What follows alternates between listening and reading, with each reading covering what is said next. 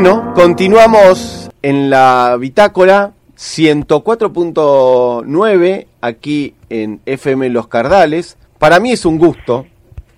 Vamos a hablar con una persona que no solamente nos va a hablar de la, del presente, sino que yo creo que lo más maravilloso es que nos lleve nos lleva a, a un pasado, ¿no?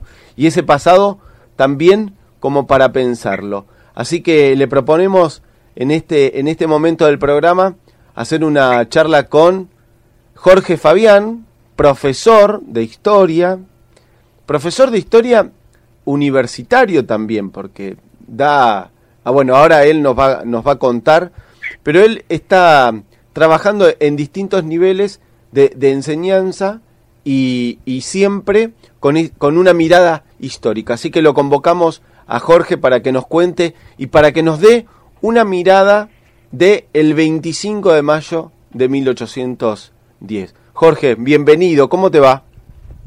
Hola Martín, ¿cómo estás? Muy ¿Todo bien. por suerte. Hola Martina también, saludos. Acá Hola. estamos, acá estamos. ¿Nos escuchás bien? Sí. Sí, perfecto. Bueno, ¿cómo podríamos hacer esta mirada? A ver, hay, hay distintas miradas, ¿no?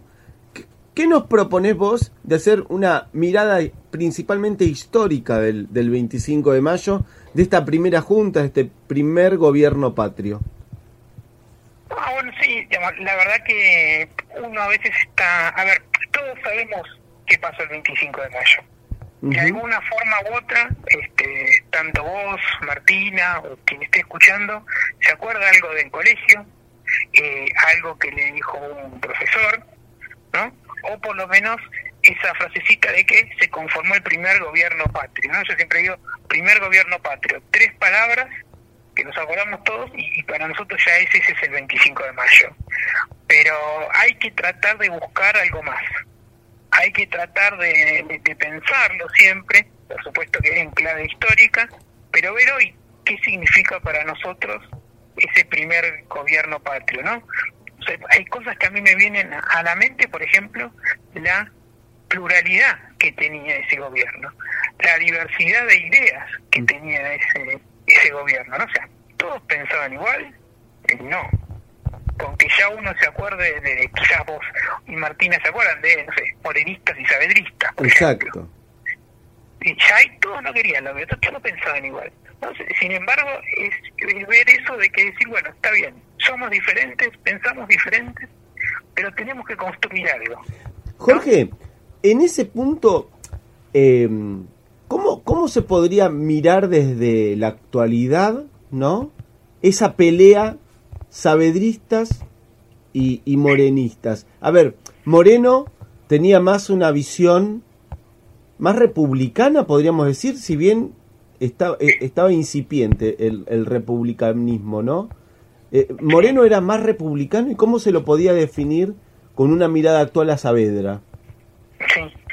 Digamos, a ver, e- es, es difícil ponerlos en conceptos de los que hoy este por ahí podemos interpretar, ¿no?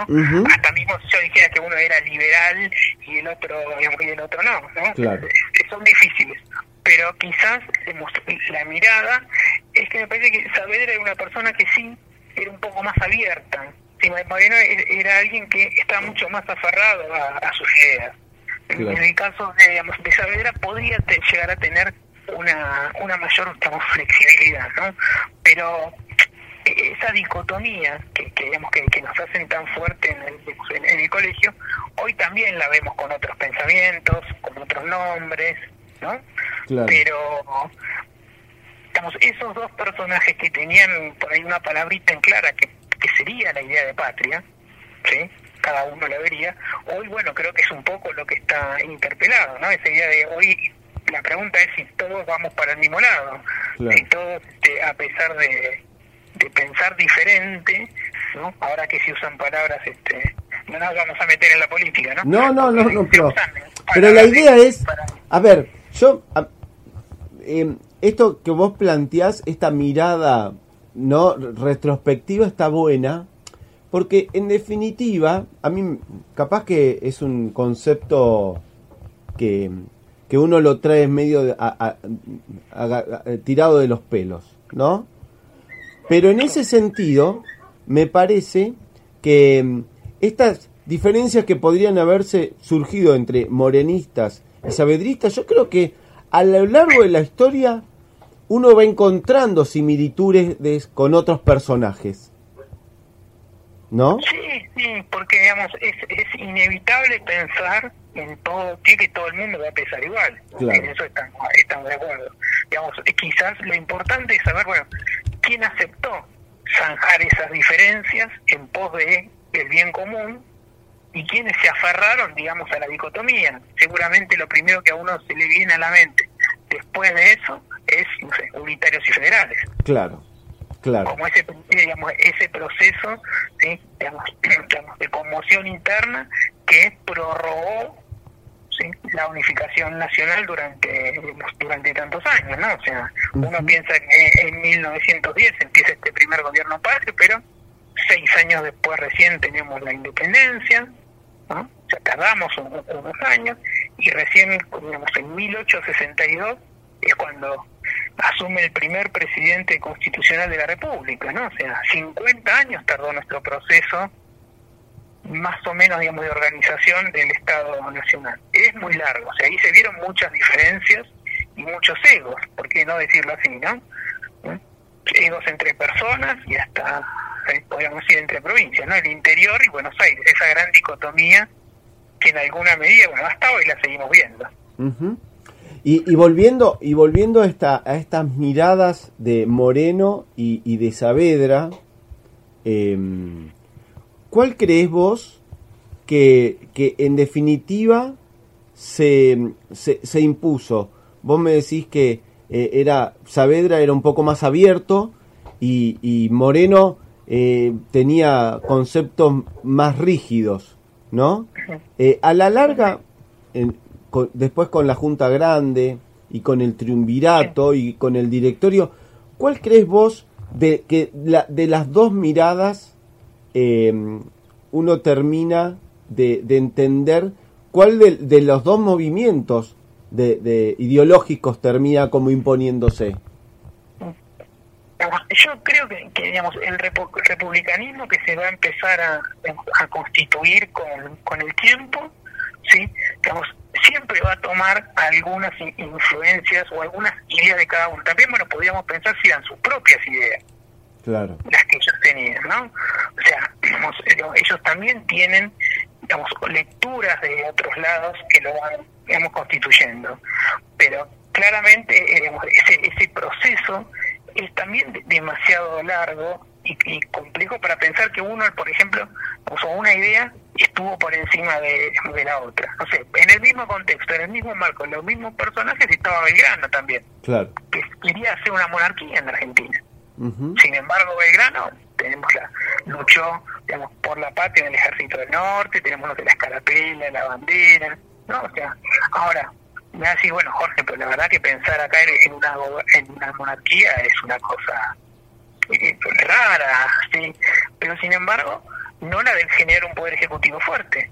Claro. Como terminó teniendo la, digamos, la constitución, ¿no? O sea, no, no podemos tener un monarca, pero sí tenemos que poder tener un ejecutivo fuerte. Claro. Entonces todos de, alguna manera fueron construyendo algo, porque también hay una cosa que, que uno dice, bueno, que es muy común, ¿no? La Argentina copió a tal país, tomó de tal lado tal otra cosa. Bueno, pero la Argentina también es propia, tiene una identidad que venía construyéndose y tiene sus propias particularidades. No es traspolar el modelo de elijamos el país que queramos, ¿no? O sea, traspolar el modelo de Estados Unidos y ponerlo acá, traspolar el modelo de Francia y ponerlo acá. Es un poco más, digamos, más complejo porque, aunque no éramos todavía como hoy Argentina, bueno, somos argentinos, tenemos nuestras particularidades. Claro. Eh, yo te hago una pregunta, Jorge. Sí, eh, Hoy en la actualidad eh, se ve, no, no se ve, pero no se siente tanto eso de Hoy es 25 de mayo, hay que celebrar que fue eh, la Revolución de Mayo, la primera junta. Eh, ¿por, qué cada vez que pasan los años se va como perdiendo la memoria de la historia de nuestro país? Bueno, digamos, ojalá uno tuviese tan clara la, respuesta a esa, ¿no? Porque esa pregunta, porque en realidad es muy buena. Y bueno, pues martinero, quizás Martín, te acordás un poco más. Yo me lo acuerdo, mi abuela ponía la bandera en el balcón, el 25 de mayo y el 9 de julio. Eh, y mi abuela, digo, mi abuela era española. Y ella ponía la bandera. no sé en tu caso, digamos, pero eh, se ponía la bandera en casa y todo, yo vivía en, digamos, lo que era Capital Federal en ese momento, en Avenida Santa Fe, y Avenida Santa Fe la gente en los balcones ponía la bandera. tenía un sentido de, digamos, de pertenencia o de patria mucho más fuerte. A ver, hoy yo creo que lo que está en juego son las instituciones.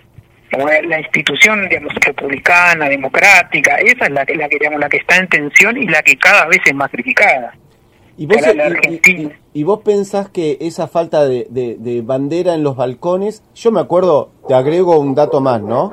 Eh, las calles se vestían, las principales calles de todas las ciudades se vestían de azul y blanco. Sí, sí. ¿No? Sí, sí. en, en, el colegio, por ejemplo, yo en primaria siempre llevábamos la escarapela, era llevarla el 25 de mayo, el 9 de julio, y después fue como dejarla usar, como que ya, como que si fuera realmente una moda, como ya no se usa y ya no ves esas cosas hoy en día. Sí, es, es cierto, es cierto, yo me acuerdo que el 25 de mayo se iba con escarapela al colegio, o el, el 9 de julio, era, era cómo no vas a ir con la escarapela, eso era fundamental.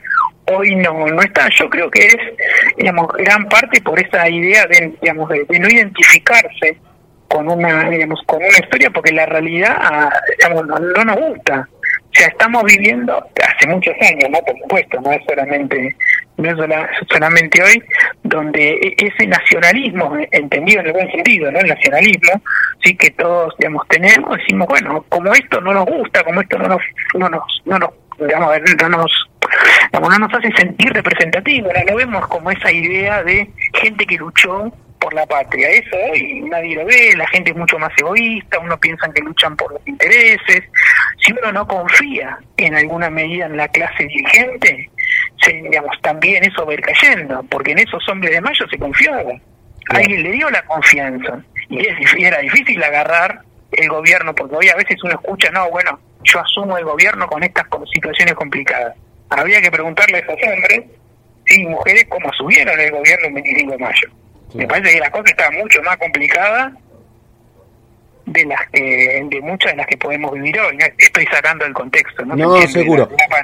Jorge, te, te hago otra pregunta, te saco un poco. ¿Hoy es más difícil explicar la historia que antes? Em, la, los hechos históricos cada vez, viste, más, a mí me parece que, que todo el tiempo se traen a, a a, como si estuvieran pasando actualmente y se lo confunde un poco con, con la coyuntura. En ese contexto, ¿es difícil narrar objetivamente los hechos históricos? Sí, yo creo que cada vez es, este, es más complejo porque los, los jóvenes de hoy tienen como unas lógicas diferentes, ¿no? Por ejemplo, lo primero que uno veía antes era que cuando llegaba la historia, la parte de historia argentina era como la más fuerte, ¿no? O sea, vamos, llegó historia argentina, ya llegó lo mío. Eso hoy ya no es tan así, ¿no? o sea, más allá del desinterés que puede haber en general por la historia, era como la historia argentina era, bueno, de última lo propio, ¿no? Como podía sentir cualquier país, no sé, con su propia historia. Ya eso, fíjese, sumado al desinterés, quizás, está esa parte por también el desinterés de, digamos, de la historia constitutiva nuestra. Y, digamos, y además, sí, la politización que está generada por ahí mucho también por, por medio de comunicación, por información, sí, hasta, no sé, por la vida cotidiana hace que, o por ahí mismo por los docentes, digamos que también, digamos, todos los días muchos te muestran su pensamiento, ¿sí? sus, sus ideologías, sus opiniones, no tienen solo por qué estar los docentes, digamos, en historia, hacen que, los chicos, si uno está hablando del no sé, surgimiento del peronismo, no, peronismo es este, lo trasladan a lo que es hoy, no sé, digamos, el kirchnerismo, y no, mira, nosotros estamos hablando de la década de 40. Claro. Ya pasaron, digamos, 80 años, no, no podemos hablar de, de lo mismo, ¿sí? Pero escuchan por ahí en la televisión que seguramente, vemos tanto Martina como vos lo deben haber escuchado, ¿no? que bueno, sí, porque el peronismo y el antiperonismo es lo mismo que los K y los anti-K, ¿no? Y se empieza a mezclar todo, Y pareciera que todo es lo mismo. Claro. Y, no. Y, esto, y esto de lo que es el desinterés de, de hoy en día, de cuando llega la, cuando uno te llega el momento para poder aprender nuestra historia, ¿este desinterés tiene algo que ver con esta nueva etapa que vivimos hoy en día, que es como la globalización? Puede ser, puede ser que, que uno piense que el, mundo es uno, y que esas partes digamos, del, mundo por ahí no son tan importantes.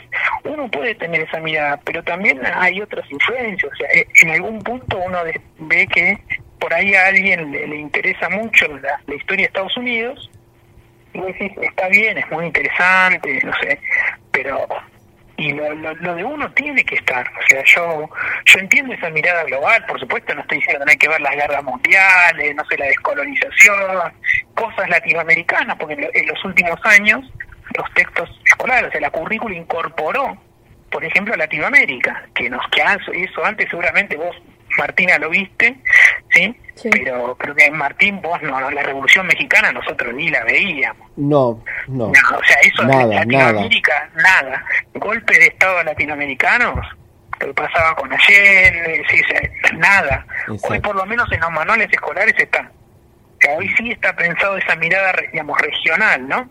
Y a mí me parece sumamente, perdóname Jorge, eh, me parece sumamente importante porque en definitiva, Latinoamérica tuvo su propia dinámica histórica, muchas veces relacionada.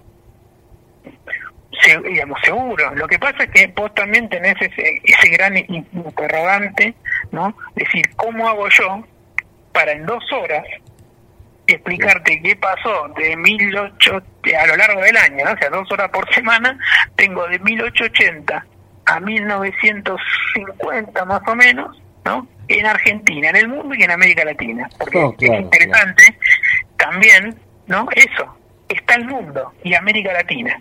Claro. O sea, pareciera ser hasta que son dos cosas diferentes, ¿no? Son dos realidades.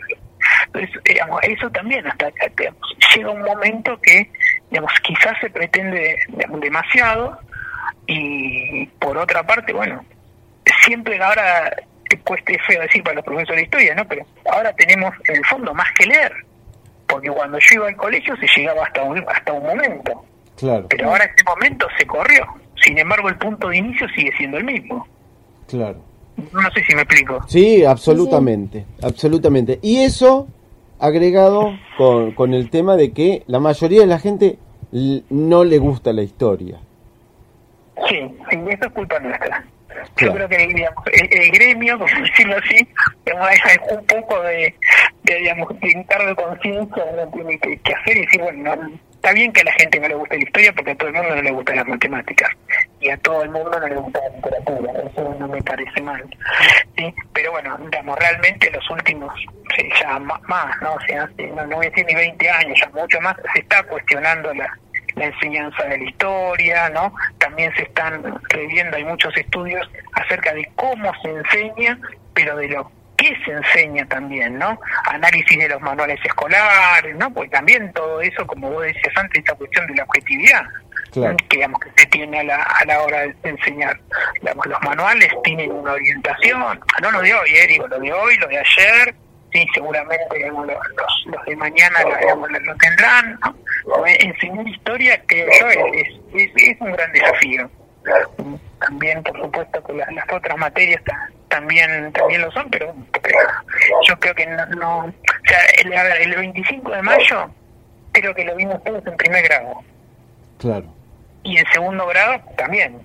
Y así lo vimos hasta que terminamos la secundaria. Y, por ejemplo, una pregunta es, ¿cómo puede ser que algo que vos viste todo durante, vamos a ponerle 7 y 5, 12 años, te acuerdas que solamente es el primer gobierno patrio? Claro. Y no lo hayas ido profundizando y elaborando, ¿no? porque como bien dijo Martín al principio, yo el 25 de mayo tengo hice el acto. De hecho, el, con el colegio, yo de clase en un, en un colegio y me tocó hacer este un acto que te imaginarás, ¿no? virtual y que, y que se hizo un, 25 de mayo. Pero uno no tiene el tiempo de profundizar, porque yo estoy viendo con los mismos alumnos el siglo XX. Estoy sintiendo la estoy empezando la década de 60 en Argentina y tengo que volver al 25 de mayo es complejo también darle la importancia que se merecen esos días, ¿no? Porque siempre están otras, como otras obligaciones que hay que responder y uno lo, va dejando de lado. Todos los años por ahí se, se insisto, se repite lo mismo y no, no, se reflexiona. No, no, no, aportamos una por ahí esa conciencia de lo que es el 25 de mayo, de lo que es la fecha patria.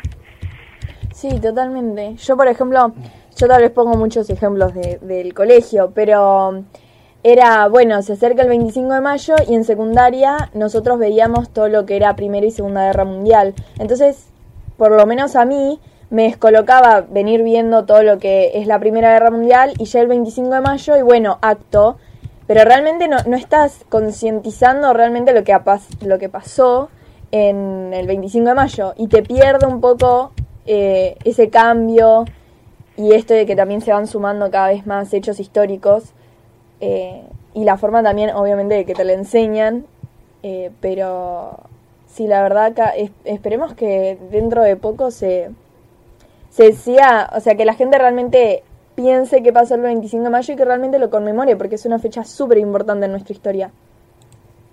Sí, sí, seguro, Martínez. Es, es como un día que, digamos, paramos todo, hacemos esto y después continuamos con el resto claro, digamos, ahí es donde se, genera eso. Es, muy difícil porque en el fondo es fácil. Y eso uno tiene que trabajarlo durante todo el tiempo. El 25 de mayo no es el 25 de mayo. O sea, es el 24, es el 3 de abril, ¿no? O sea, digamos, eh, esa, esa historia de uno y esa historia constitutiva y esas fechas tan emblemáticas, uno las tiene que ir recordando siempre, recordándolas con un, con un montón de cuestiones, ¿no? Es cierto que la Argentina también tiene un, proyecto educativo muy, digamos, suyo, ¿no? Hay otros países que, como causa la educación en Estados Unidos, es mucho Estados Unidos. Ellos siguen mucho su, propio, su propia, digamos, historia. Y bueno, están en un mundo, ¿no? En esas casualidades de la vida, digamos, no, no, es como nosotros, digamos, que tenemos también otra mirada, quizás mucho más global, y por eso perdemos lo nuestro. Jorge, te queremos agradecer muchísimo este contacto y, esta amabilidad de, que siempre te, tenés con nosotros de, acceder a contar un, eh, momentos de la historia y, siempre tener una mirada para hacernos reflexionar. Así que muchas gracias. No, muchas gracias Martín y muchas gracias Martín por, por haberme contactado nuevamente y bueno, sí, siempre a disposición. Vamos a estar en contacto seguramente todo el año. Así que, Jorge, muchas gracias y hasta la próxima entonces. Muchas gracias. No, nada, nos vemos. Un abrazo grande. Gracias. Jorge Fabián, ¿eh? historiador, pasó por la